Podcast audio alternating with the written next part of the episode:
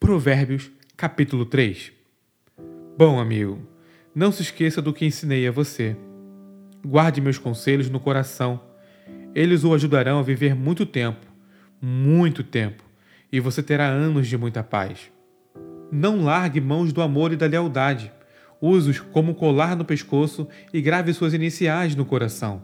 Assim, você conquistará uma reputação por viver bem aos olhos de Deus e das pessoas. Confie no Eterno do fundo do seu coração. Não tente resolver tudo sozinho. Ouça a voz do Eterno em tudo o que fizer, aonde for. Ele manterá você no melhor caminho. Não pense que você sabe tudo. Corra para o Eterno, fuja do mal. Seu corpo irradiará saúde, seus ossos irão vibrar de tanta vida. Honre o Eterno com tudo que você possui. Dê a ele o primeiro e o melhor. Seu celeiro se encherá até não dar mais seus barris de vinho transbordarão, mas não ressinta, amigo, na disciplina do Eterno. Não se aborreça com a sua correção amorosa, pois o Eterno corrige os filhos porque os ama muito.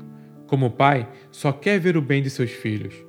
Você é abençoado quando se encontra com a sabedoria, quando faz amizade com o entendimento. Ela vale mais do que o dinheiro do banco. Sua amizade é melhor que um salário bem gordo. Seu valor excede todas as joias mais caras. Nada que você possa desejar se compara a ela. Com uma das mãos, ela garante vida longa, com a outra, concede reconhecimento e honra. Os caminhos por onde a sabedoria leva são belos e traz uma paz maravilhosamente completa. Ela é verdadeira, árvore da vida para os que a abraçam. Segure-a bem firme e seja abençoado. Com a sabedoria, o Eterno formou a terra. Com o entendimento, ele ergueu o céu. Foi a sabedoria que deu sinal para os rios e nascentes subirem à superfície e para o orvalho descer dos céus noturnos.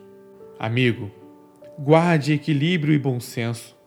Não os perca de vista nem por um minuto.